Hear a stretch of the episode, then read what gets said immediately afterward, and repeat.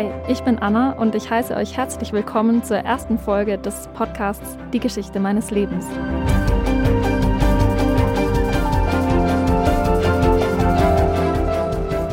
Mein Vater, der war so für die Familie, auch für uns, ja, die sind ja schon an die Briefen, die er uns immer geschrieben hat, ja.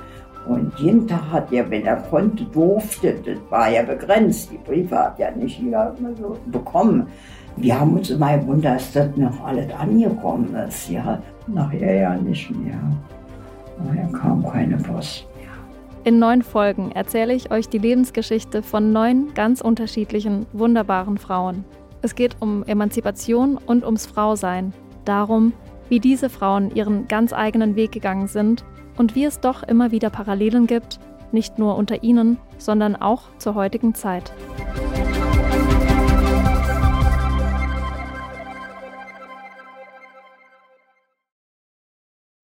Wir fangen an mit Irene, die haben wir ja eben schon gehört, wie sie von ihrem Vater erzählt.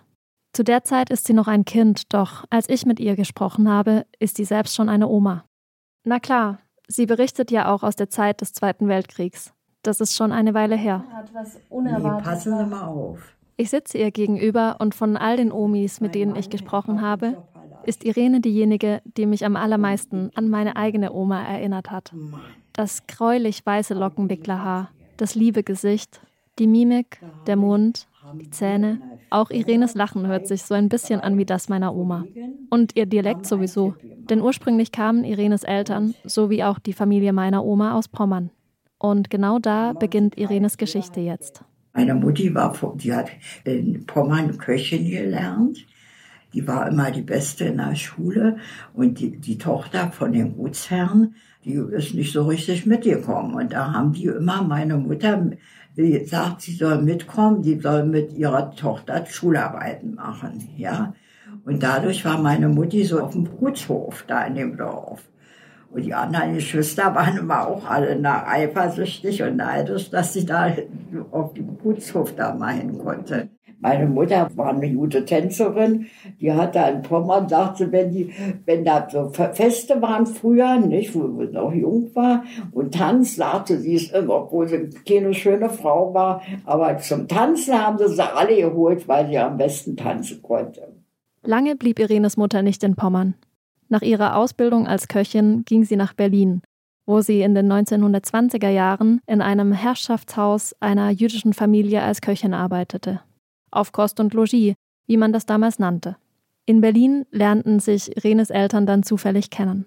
Obwohl, wie durch die gleichgeschriebenen Geburtsurkunden im Nachhinein bestätigt wurde, das rein theoretisch auch auf dem Dorf in Pommern geklappt hätte. Irene wurde im Jahr 1932 geboren, ihre kleine Schwester 13 Monate nach ihr. Sie war damals ein recht schüchternes Kind und wuchs in Berlin-Neukölln auf. Irene und ihre Schwester besuchten oft ihre Großeltern auf dem Hof in der Nähe von Sassenburg. Heute heißt der Ort Schlebowo und liegt im östlichen Polen.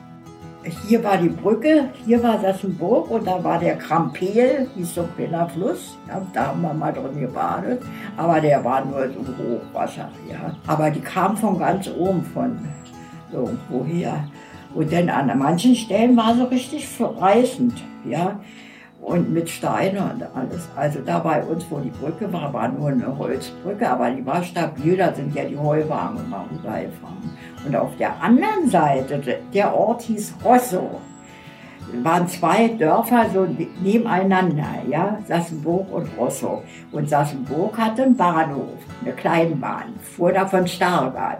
Da mussten wir bis Stargard immer fahren von Berlin mit einem Personenzug und dann von Stargard da so einen Berg so hochlaufen und da kam dann der Zug, äh, der, so eine Kleinbahn, die an jedem Dorf gehalten hat. Ja, und Sassenburg hatte einen Bahnhof, aber nach Rostow mussten sie dann durch Sassenburg laufen. Ja.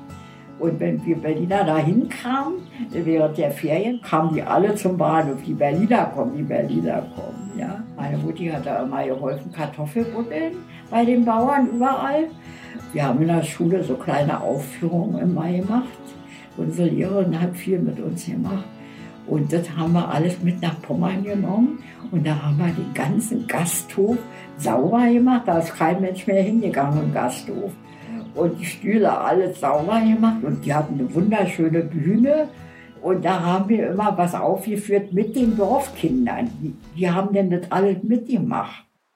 Irene war zwölf Jahre alt und ihre kleine Schwester elf, als ihr Vater doch noch im Jahr 1944 eingezogen wurde. Das geschah im Rahmen der Wehrpflicht. Alle Männer ab 18 Jahren, die physisch und mental als geeignet anerkannt wurden, mussten also in den Wehrdienst und das bedeutete eben ab in den Krieg. Eine Verweigerung, wie wir das aus unserer Zeit kennen, gab es damals nicht. Irenes Familie hatte immer gehofft, dass der Vater als Luftschutzwart irgendwie doch drum kommen würde. Als Soldat schrieb er seiner Frau und den beiden Töchtern viele Briefe, die Irene bis zuletzt hütete wie einen Schatz. Einmal Vater, der war so für die Familie, auch für uns. Ja, wir sie ja schon an den Briefen, die der uns immer geschrieben hat, ja, weil er immer geschrieben hat, äh, wir sollen immer artig sein und immer die, der Mama helfen und, und sollen was Gutes lernen, damit wir es mal leichter im Leben haben. Und jeden Tag hat er, wenn er konnte, durfte, das war ja begrenzt, die Briefe hat ja nicht jeder immer so bekommen wir haben uns immer gewundert, dass das noch alles angekommen ist. Ja, nachher ja nicht mehr. Nachher kam keine Post mehr. Nach der Kapitulation Deutschlands gab es von der Einheit, in der Irenes Papa noch kurz vor Schluss in Richtung Front geschickt wurde, kein Lebenszeichen mehr. Ihre Mutter machte sich auf die Suche nach ihm, doch er blieb spurlos verschwunden. Irenes Mutter war verzweifelt und ihre unsagbare Trauer ließ natürlich auch die Kinder nicht unberührt wir wussten ja nicht, ob er vermisst ist oder ob er tot ist. Ja, das, das war ja auch noch zweierlei. Meine Mutti hatte sehr kämpfen müssen um ihre Renten. Nicht? Sie musste meinen Vater für tot erklären lassen. Das hat sie die letzten Nerven gekostet, dass sie meinen Vater für tot erklären lassen musste, um Rente zu kriegen. Ja, das war das Allerschlimmste. Irenes Mutter war eine von vielen Frauen, die in der Nachkriegszeit so eine schwierige Entscheidung treffen musste. In den Jahren nach dem Zweiten Weltkrieg war die Lage unübersichtlich. Und Einrichtungen, die bei der Suche nach Vermissten halfen, gab es noch nicht oder hatten sich gerade erst gegründet. Truppenärzte aus den Lazaretten oder auch die jeweiligen Gruppenteile waren dafür verantwortlich, dass eine Verlustmeldung weitergeleitet wurde. Und wenn ein Soldat aber während des Krieges vermisst wurde, durften keine Angaben zu den Umständen gemacht werden. Es wurde nur mitgeteilt, dass der Soldat vermisst oder in Gefangenschaft geraten war. Vermutungen durften nicht geäußert werden. Das galt besonders im Verdachtsfall, dass ein Soldat zum Feind übergelaufen war. Nach Ende des Krieges wurde ab 1945 zunächst über Bildlisten gesucht. Im selben Jahr entstand der Suchdienst des Deutschen Roten Kreuzes. Ehrenamtliche begannen, Daten zu sammeln, die Heimkehrer zu befragen, im Radio und über Anzeigen Aufrufe zu starten. Beim DRK werden bis heute diese Infos gesammelt und inzwischen sind 50 Millionen Karteikarten digitalisiert. Sie geben Auskunft über den Verbleib von 20 Millionen Menschen, die in Deutschland durch den Zweiten Weltkrieg und seine Folgen vermisst wurden. Einer von diesen 20 Millionen Menschen ist Irenes Vater, und Irenes Mutter ist an dieser Ungewissheit zerbrochen. Der folgende Abschnitt enthält die Schilderung eines Suizidversuchs. Solltet ihr sensibel auf dieses Thema reagieren, überspringt am besten die nächsten 30 Sekunden. Und meine Mutti ist nachher nervenkrank geworden. Die hat sich zweimal das Leben genommen. Ich kam aus der Schule und konnte nicht rein. Die Tür war verschlossen. Die Nachbarin kam und half ihr, in die Wohnung zu gelangen. Sie fanden Irenes Mutter nach einem Suizidversuch und brachten sie ins Krankenhaus. Und war im Krankenhaus lange Zeit. Da wollten sie uns in Heim stecken. Und die Leute haben aber alle für uns gesprochen, dass wir alleine fertig werden, ja.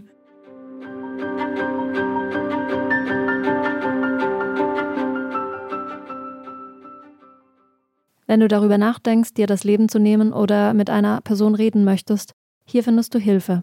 Die Telefonseelsorge ist anonym, kostenlos und rund um die Uhr erreichbar. Die Telefonnummern 0800 3 mal die 1 0 3 mal die 1 und 0800 3 mal die 1 0 3 mal die 2.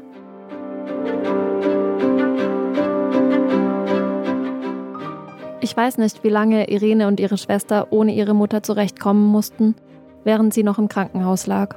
Es war aber zumindest schön zu hören, dass es Leute gab, die sich für die beiden Mädchen eingesetzt haben und nicht ins Heim mussten.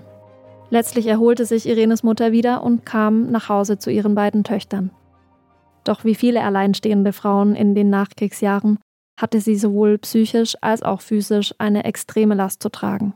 Diese Frauen kümmerten sich zwar weiterhin um die Erziehung der Kinder, mussten aber auch Alleinversorgerinnen werden.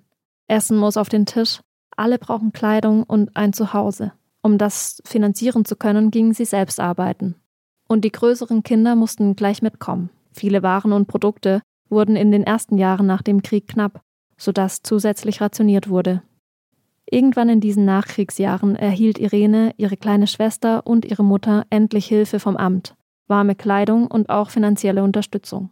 Wir haben ja den Waisenrente, die hat sie ja für uns gekriegt so eine halbe Waisenrente und sie hat auch eine Witwenrente gekriegt. Und meine Mutter war eine geschäftstüchtige Frau. Die hatte auch so viele Freunde und Bekannte und alle, die ihr alles immer gebracht hat. Die jungen Mädchen hatten alle Amis die brachten ihr die ganzen Palmal und alle Zigaretten zum Verkaufen, ja, und seine Strümpfe und Backpulver und was nicht alles. Schnaps haben sie gebracht zum Verkaufen. Und einen Bäcker hatten wir an der Hand, der hat bei den Amis Brot gebacken. Meine Mutter hatte schon so eine Liste Brotbestellungen. Wir haben Partei gewohnt, die hat die denn nachts durchs Fenster gereicht, 60 Brote. Und die waren schon alle bestellt. Ja, die kam ja immer in Abständen, konnte er die ja nur immer bringen. Meine Mutti hat alles verkauft. Die Leute sind bei uns ein- und ausgegangen zu Hause, ja. Da ist sie auch schon mal angezeigt worden. Und als sie die Wohnung kontrolliert hatten, da haben sie nichts gefunden. Eine Idee, die aus der Not geboren wurde. Aber so sorgte Irenes Mutter schließlich für das Überleben der Familie und baute sich ein Netzwerk aus Menschen auf, denen sie vertrauen konnte. Irene war zu diesem Zeitpunkt bereits im Teenageralter und ab 15 Jahren konnte man damals schon in die Lehre gehen. Sie entschied sich Ende der 40er Jahre für eine Ausbildung zur Schneiderin.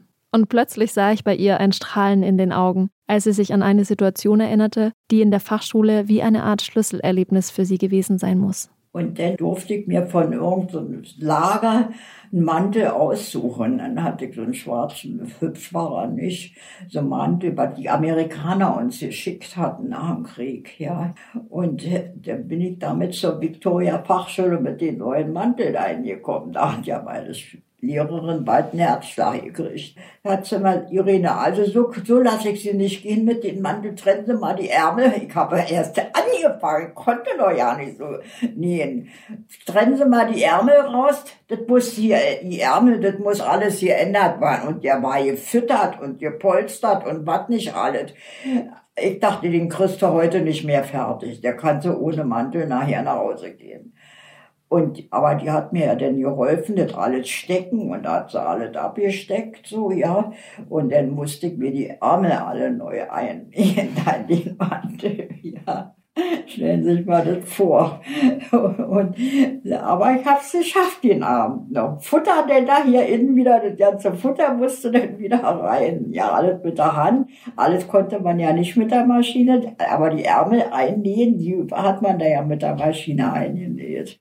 Ich glaube, gerade dieser Moment war so einprägsam für sie, weil sie gemerkt hat, dass sie Dinge schaffen und beenden kann, wenn sie es von ganzem Herzen will. Der neu genähte Mantel ist ein Symbol für Willensstärke und, nicht zu vergessen, Teamarbeit von mehreren Frauen.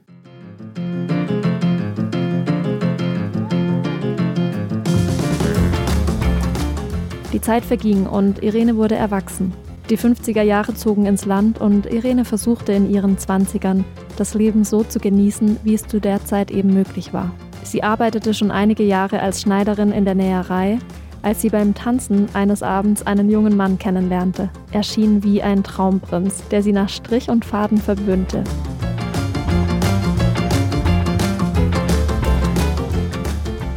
So unkompliziert und vielfältig an Möglichkeiten wie heute lief das mit dem Kennenlernen und Daten in den 50er Jahren natürlich nicht. Gerade junge Menschen verschiedenen Geschlechts durften sich nur mit Erlaubnis unter Aufsicht oder mit Begleitung treffen. Alkohol unter 21 Jahren strengstens verboten. Dating-Apps von wegen. Tanzveranstaltungen waren der Treffpunkt.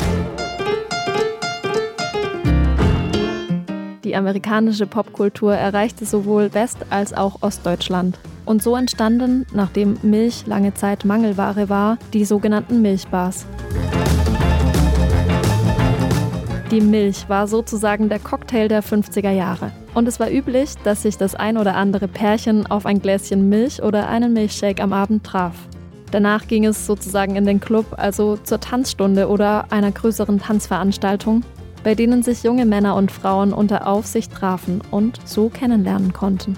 Dort haben einige ihre erste Liebe getroffen und diese oft auch geheiratet. Zum Glück hatte Irene mit ihrem Traumprinzen direkt einen guten Fang gemacht. Wenn der sich mit mir getroffen hat, dann hat er mir immer eine Tafel Schokolade mitgebracht. Wir sind immer im Kino gegangen. Da hat er sich mal geärgert, dass ich die Schokolade mit nach Hause genommen Die wollte, wollte er mit mir im Kino essen. Ja? Und ich habe immer die ganze Tafel mit nach Hause genommen, habe die abends heimlich im Bett gegessen. so was kannte ich ja gar nicht. Und äh, wenn wir rausgefahren ins Grüne, dann hat er einen ganzen Koffer voll Essen mit gehabt. Ja, Salat und Schnitzel und Buletten und was nicht alles. ja, hat er mitgebracht und meine Mutter hat uns Käsestollen mitgegeben. Wir hatten ja nichts, ja. Und da sagt meine Schwester, hast du deine Käsestollen gegessen? Nee, sagt, der Käse war voller Maden. Stell sich mal vor, die hatte auch Käsestollen mit, die ist auch rausgefahren. Zelten sind die immer gefahren mit der, ihrer Freundin. Na, der Käse war voller Mann, ich mach, pack die aus. Ich habe meine Stollen ja nicht ausgepackt, ja, weil der so viel zu essen mit hat. Nicht? Ja, der hat mich so verwöhnt, mein Mann am Anfang. Gegen den Willen ihrer Mutter heiraten die beiden. Sie ziehen zusammen nach Grunewald. Und dann kommt das böse Erwachen. Die rosarote Brille fällt, je länger sie zusammenleben, je mehr Regeln sie als Hausfrau und später als Mutter eines Sohnes befolgen muss. Mein Mann war sehr bestimmt und die musste abends die Stullen machen, ein Häppchen mit der Gabel, damit er sich nicht die Finger schmutzig macht, alles so eine Sachen. Oh, kennt ihr das, wenn ihr einen richtig schmierigen Anmachspruch hört? Oder wenn ein Mann euch sagen will, was ihr besser machen könnt? Ich muss mich da immer schütteln, weil es so unerträglich ist. Ja, und ungefähr so war es auch, als ich mir durchgelesen habe, was Frauen in den 1950er Jahren für Regeln auferlegt wurden. Hier ein paar Beispiele aus dem Handbuch für die gute Ehefrau aus dem Jahr 1959. Halten Sie das Abendessen bereit planen Sie vorausschauend, eventuell schon am Vorabend, damit die köstliche Mahlzeit rechtzeitig fertig ist, wenn er nach Hause kommt. Legen Sie Make-up nach, knüpfen Sie sich ein Band ins Haar, sodass Sie adrett aussehen. Es war ja schließlich mit einer Menge erschöpfter... Le oh, was? So steht es da drin, oh mein Gott. Er war ja schließlich mit einer Menge erschöpfter Leute zusammen. Seien Sie fröhlich, machen Sie sich interessant für ihn. Er braucht vielleicht ein wenig Aufmunterung nach einem ermüdenden Tag und es gehört zu Ihren Pflichten, dafür zu sorgen. Vermeiden Sie jeden Lärm. Wenn er nach Hause kommt, schalten Sie die Spülmaschine, Trockner, Staubsauger aus. Ermahnen Sie die Kinder, leise zu sein. Im Good Wives House Guide von 1955 stehen noch weitere Regeln, bei denen mir wirklich ganz anders wird.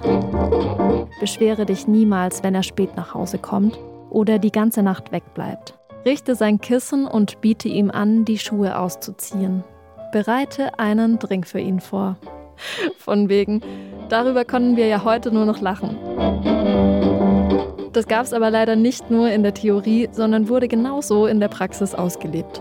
Denn der Höhepunkt dieses ganzen 50er Jahre Männlichkeitsbildes das Irenes Mann anscheinend perfektionieren wollte, war folgender. Mein Mann wollte nicht, dass ich arbeiten gehe. Damals durften die Frauen, wenn die Männer gesagt haben, nee, du gehst nicht arbeiten, du bleibst zu Hause, dann mussten die zu Hause bleiben. Durftest du nicht arbeiten gehen. Und meine Schwiegereltern haben das forciert. Die Frau gehört ins Haus. Wenn ich zitieren darf, Männer und Frauen sind gleichberechtigt. So steht es zumindest ab dem 23. Mai 1949 im deutschen Grundgesetz. Aber während ich Irene so zuhöre, schien das nicht in der Realität angekommen zu sein. Und vor allem nicht in der Realität ihres Mannes. Total absurd. parallel zum Paragraphen im Grundgesetz gab es andere Gesetze, die die Gleichberechtigung außer Kraft gesetzt haben. Wie in Irenes Fall durften verheiratete Frauen zum Beispiel nur dann arbeiten gehen, wenn ihre Arbeit mit ihren Pflichten in Ehe und Familie vereinbar war. Und diese Regeln galten bis in die 70er Jahre. Und sobald die Scheidung von der Frau eingereicht wurde, war das nicht nur ein Skandal, sondern das bedeutete auch, dass der Mann das Sorgerecht für das Kind hatte, außer er übertrug es auf die Frau.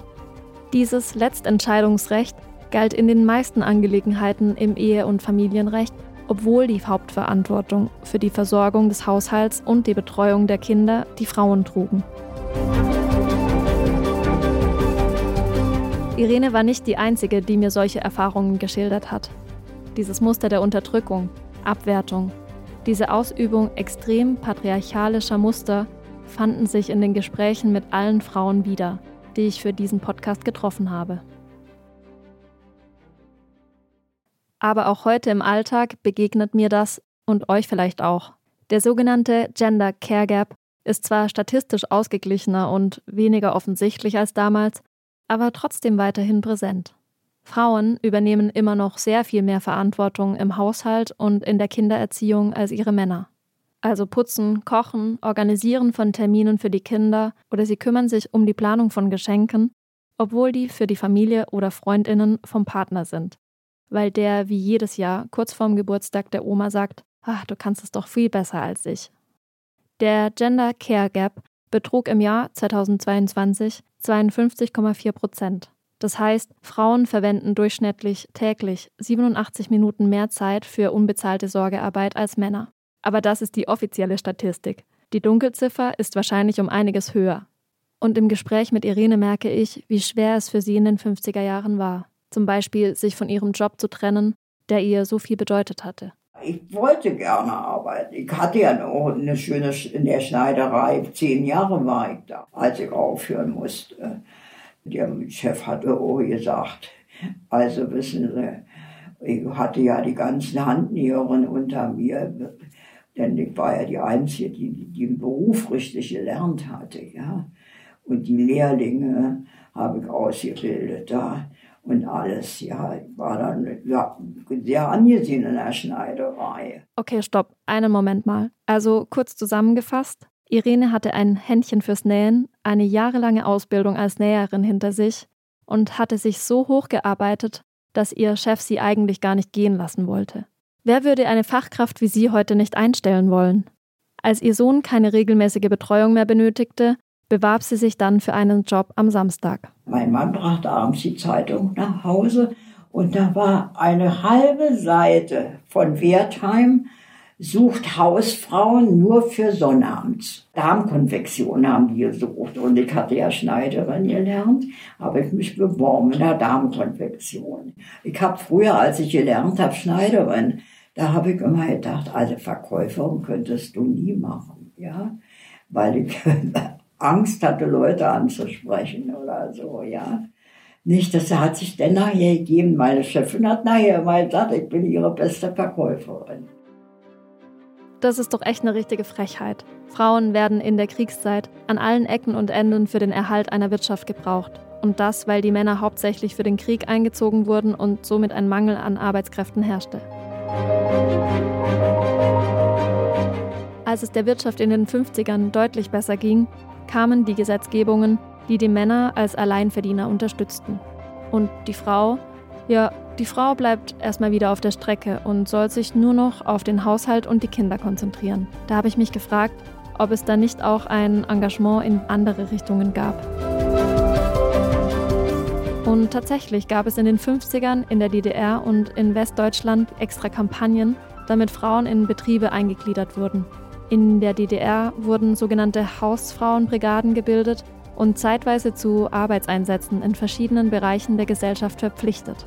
Der Demokratische Frauenbund Deutschlands wollte Frauen aus allen Schichten der Bevölkerung für die Arbeit in der Produktion gewinnen und war bis zur politischen Wende die einzige offizielle Frauenorganisation der DDR.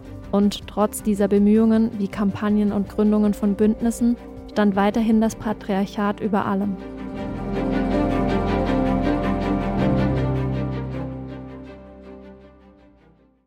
Als Irene mir von ihrer Zeit als Hausfrau und Mutter erzählte, spürte ich trotz ihrer Verpflichtungen diesen Drang nach Freiheit und Selbstbestimmung in ihrer Erzählung. Und mein Herz hat gleich viel höher geschlagen, als sie mir von dem Tag berichtete, der ihr ganzes Leben um 180 Grad gewendet hat. Denn Irene fand durch Zufall heraus, dass ihr Mann ihr fremd geht. Ich dachte wirklich, ich höre nicht richtig. Aber nun ja, Laut dem Good Wife House Guide wäre das ja rein theoretisch total legitim gewesen. Aber so weit will es Irene nicht kommen lassen. Die Geschichte ist die.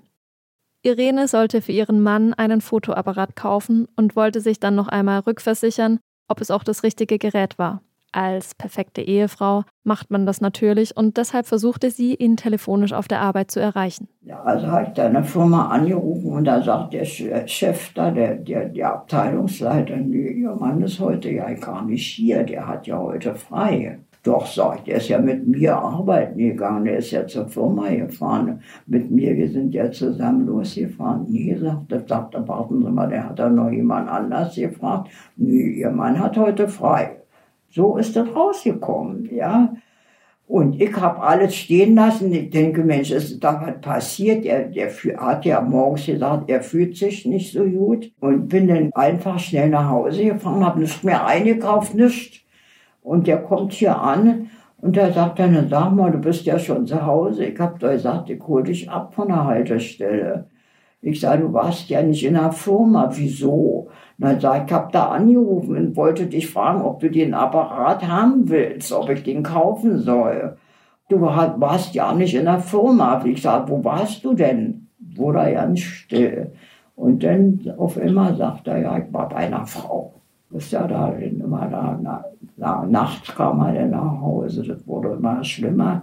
Ich sage schön, sage ich, wasch deine Wäsche und dann soll die auch deine Wäsche waschen. Jetzt äh, habe ich das meiner Chefin da erzählt. Ich hatte ja eine gute Chefin bei Wertheim.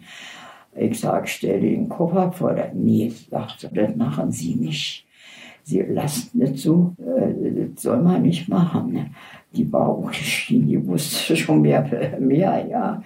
Und die sagt, nee, sagt sie, das machen die nicht. Die kannte meinen Mann auch, ja. Irene konfrontierte ihren Mann und wollte nichts mehr mit ihm zu tun haben. Doch der setzte wie ganz selbstverständlich voraus, dass Irene trotzdem noch weiter seine Wäsche wäscht. Das wäre heute absolut unvorstellbar. Die gute Nachricht?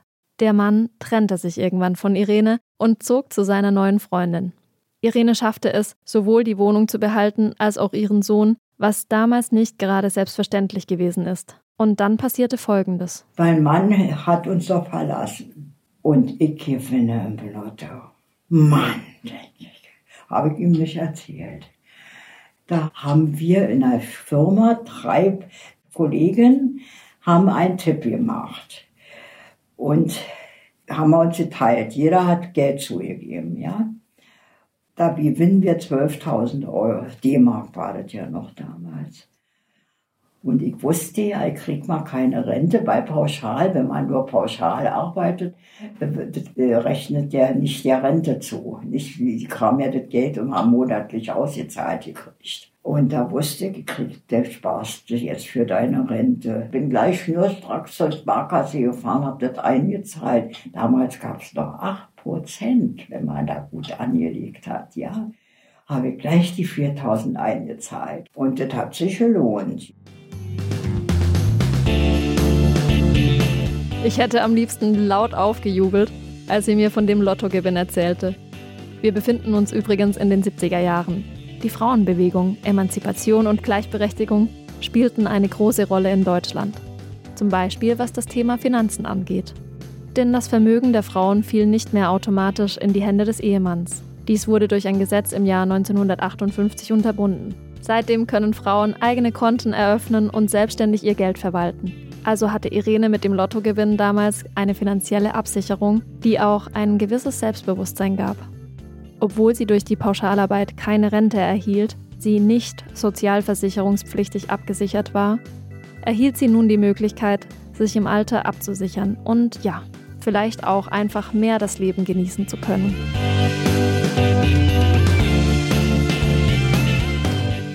Und naja, wie das im Leben manchmal so ist, es geht wie in der Frauenbewegung zehn Schritte vorwärts Dann passiert etwas Unvorhergesehenes und man wird eingeholt. So wie in Irenes Fall von der eigenen Vergangenheit. Denn nach einigen Jahren Funkstille stand ihr Mann auf einmal vor Irenes Haustür. Wo mein Mannes Freundin gestorben ist, wollte er zu mir zurück. Nee, nein, das kommt nicht in Frage. Ich will nicht mehr. Ich hatte ja schon was. Ich habe ja nach, nach meinem Mann immer Männer kennengelernt, ja, die alle viel besser waren. Denn ich habe mir jetzt ja nur auch nichts mehr gefallen lassen. Ich bin ja nachher auch ein bisschen aufgeweckter geworden.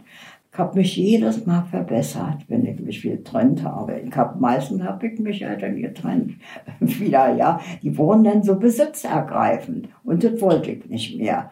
Ich sage, ich lasse mal jetzt nicht mehr kommandieren. Ich habe noch die Briefe von den ganzen Männern, die, die mich immer wieder zurückholen wollten, ja, wenn ich Schluss gemacht habe. Es war so schön zu hören, wie Irene einfach ihr Ding machte, tanzen ging, Männer kennenlernte und über die Liebesbriefe ihrer Verflossenen schmunzelte. Sie war jetzt im Alter aufgeblüht, offener und mutiger geworden. Sie brauchte keine innige Beziehung mehr zu einem Mann.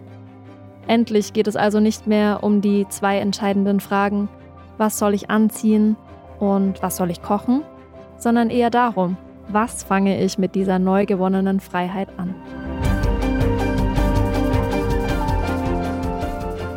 Mit ihrer Neugier und Lust auf Abenteuer kam sie eines Tages mit einem sympathischen Taxifahrer ins Gespräch. Sie wurde plötzlich hellhörig, als er ihr von der Hohen Tatra erzählte. Mein Vater hat immer geschrieben, wenn ihr da nachts im Schnee, im Mondschein, das ist so schön. Hier fahren wir mal hin, wenn ich aus dem Krieg zurückkomme, dann fahren wir da mal hin, in, in Hohe Tatra, ja. Und da fahre ich mal mit dem Taxifahrer und da sagt er, na hoffentlich ist das Wetter denn auch so schön, wenn ich verreise. Sagt, na wo fahren Sie denn da nach dem Süden? Naja, da, da haben Sie doch bestimmt schönes Wetter. Naja, sagt er, das ist nicht so ein Süden, wie Sie denken. Wir fahren in die Hohe Tatra. Was, da nehmen Sie mich mit. Da möchte ich hin. Da wollte ich schon von Kindheit an hin in die Hohe Tatra. Na, sagen Sie, brauchen Sie eine Reisebüro anzurufen, dann kommen Sie da hin. Und ich gleich nächsten Tag angerufen. Und dann hat er mir da angeboten, zwei Sachen. Eins ist am See, oben, hoch, oben, ein flacher See, konnte man rumlaufen, ohne Berge. Und dann war noch eins, und das war mehr eine Stadt, da war mehr Möglichkeiten. Sag, aber der See gefällt mir auch jetzt, wo ich mit, da war ich noch nicht operiert mit der Hüfte, ja. Und da habe ich mich doch für das Hotel am See entschieden, ja. Und das war so schön, ein schönes Hotel, Stripste Ple, so hieß der Ort in der Slowakei. Und da habe ich die Briefe von meinem Vater und Ansichtskarten alle durchgestrichen, schwarz, wo das ist. Und da wollte ich unbedingt hin.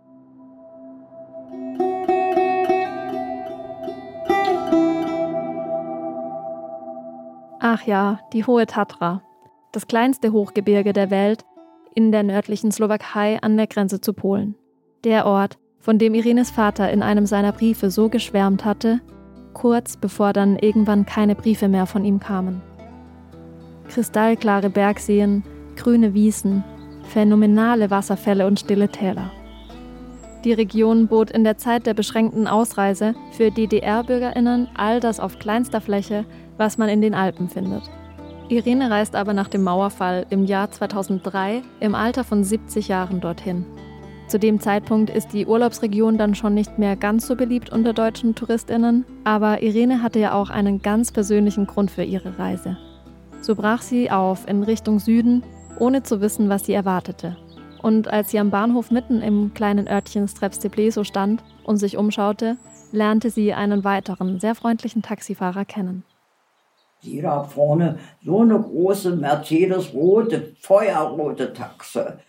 Und das war so ein junger Mann. Und da sagte ich zu ihm, würden Sie mich zum Hotel fahren? Ja, sagt er, hat er mich zum Hotel.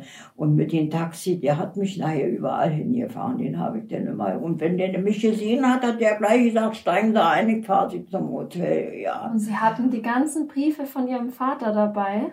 Hatte ich die Karten mitgenommen. Ja, die konnte ich ja jetzt dem Taxifahrer zeigen. Und der wusste natürlich, wo das alles ist. Da ist der mit mir da überall hingefahren, ja.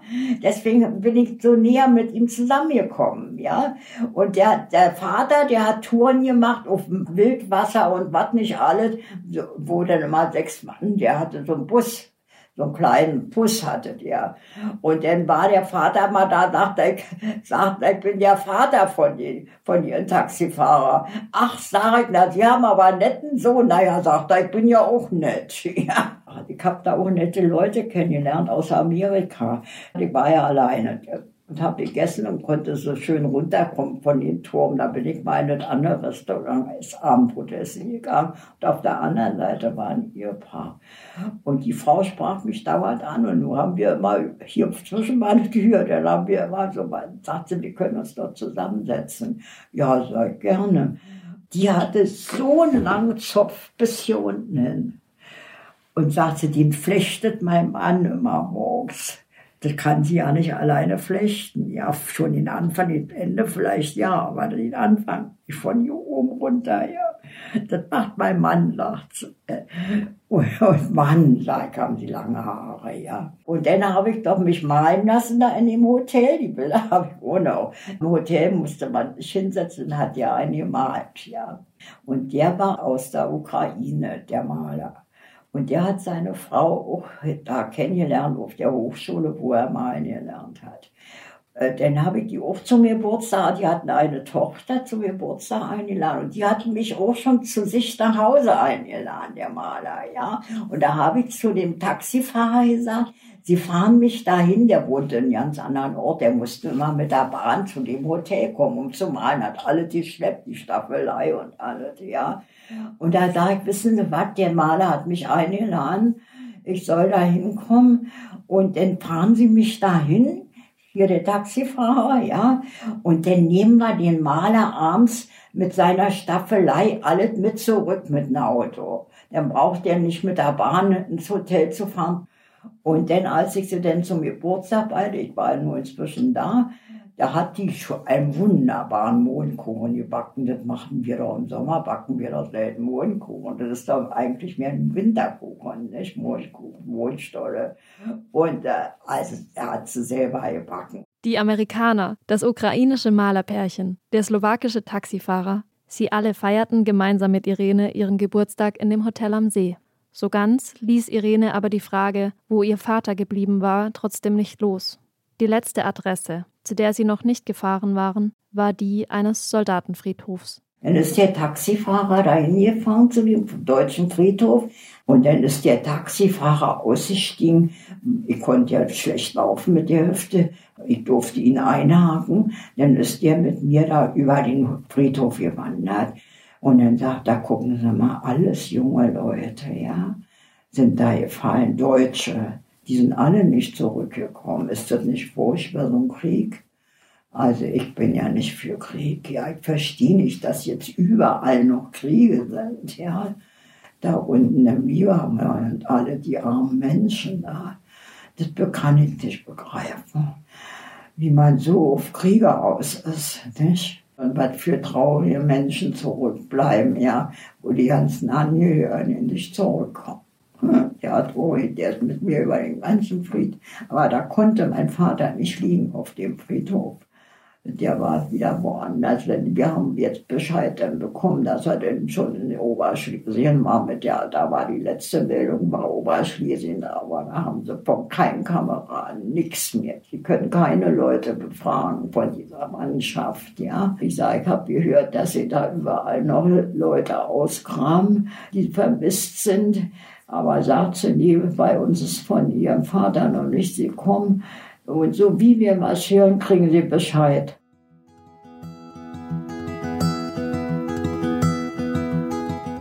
Liebe Irene, ich setzte den Stift ab und musterte noch einmal die selbstgebastelte Postkarte, auf die ich vorne ein ausgedrucktes Selfie von Irene und mir geklebt hatte.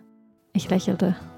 Liebe Irene, ich wünsche Ihnen von Herzen frohe Weihnachten und ich möchte mich auf diesem Weg noch einmal bedanken und Ihnen sagen, wie kostbar unsere Begegnung für mich war.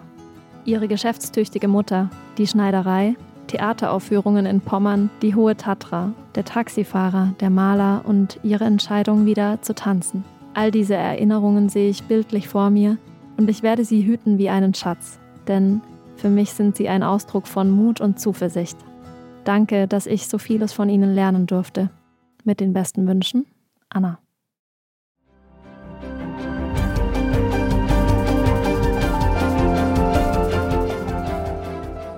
Ihr Lieben, ich danke euch ganz herzlich fürs Zuhören und möchte an der Stelle auch mal ein riesengroßes Dankeschön loswerden an den Verein Freunde alter Menschen und an die neun Frauen, die mir aus ihrem Leben erzählt haben. Ich habe die wirklich alle so in mein Herz geschlossen und ich würde mich deshalb natürlich umso mehr freuen, wenn ihr diesen Podcast auch weiterempfehlt. Euren Eltern, Großeltern und Urgroßeltern, aber vor allem euren Freundinnen aus einer jüngeren Generation tauscht euch aus und bleibt im Gespräch zu diesen Themen, besonders mit den Menschen, von denen ihr wisst, dass sie Ähnliches erlebt haben. Vielleicht ist dieser Podcast ja eine Inspiration für euch, dass ihr einen ganz anderen Blickwinkel auf das Leben der älteren Generation und vielleicht auch über das eurer Familie bekommt. Es wäre so spannend von euch zu erfahren, was ihr durch diesen Podcast lernt und was ihr mitnehmt aus den Gesprächen. Und ich möchte gerne mit euch in Verbindung treten, eure Familiengeschichte hören und mich zu den Erfahrungen austauschen auf dem Instagram-Kanal zum Podcast Geschichte meines Lebens. Dort gibt es außerdem viel Hintergrundmaterial zu den Gesprächen mit meinen alten Freundinnen. Schaut gerne mal vorbei. Teilt den Podcast in euren sozialen Netzwerken und bewertet ihn bei der Podcast-Plattform eurer Wahl. Und wenn ihr schon mal dabei seid, abonniert die Geschichte meines Lebens, damit ihr keine weiteren Folgen verpasst. In der nächsten Folge stelle ich euch Renate vor. Renate ist im wahrsten Sinne des Wortes der bunteste Charakter von all den Frauen, die ich für den Podcast getroffen habe. Selbstbewusst und voller Lebensenergie erzählt sie von ihrem Leben im Berliner Wedding. Es ist unwahrscheinlich, was die Frauen damals geleistet haben. Genau wie unser Flugplatz Tegel. Das haben die Frauen umgegraben, das haben die Frauen mit ihren Füßen glatt getreten. Die grobe Vorarbeit haben alles die Frauen gemacht. Und was für eine große Rolle die Berliner Flugplätze außerdem in Renates Leben gespielt haben, erfahrt ihr in der nächsten Folge. Ich freue mich schon sehr auf euch. Bis zum nächsten Mal, eure Anna.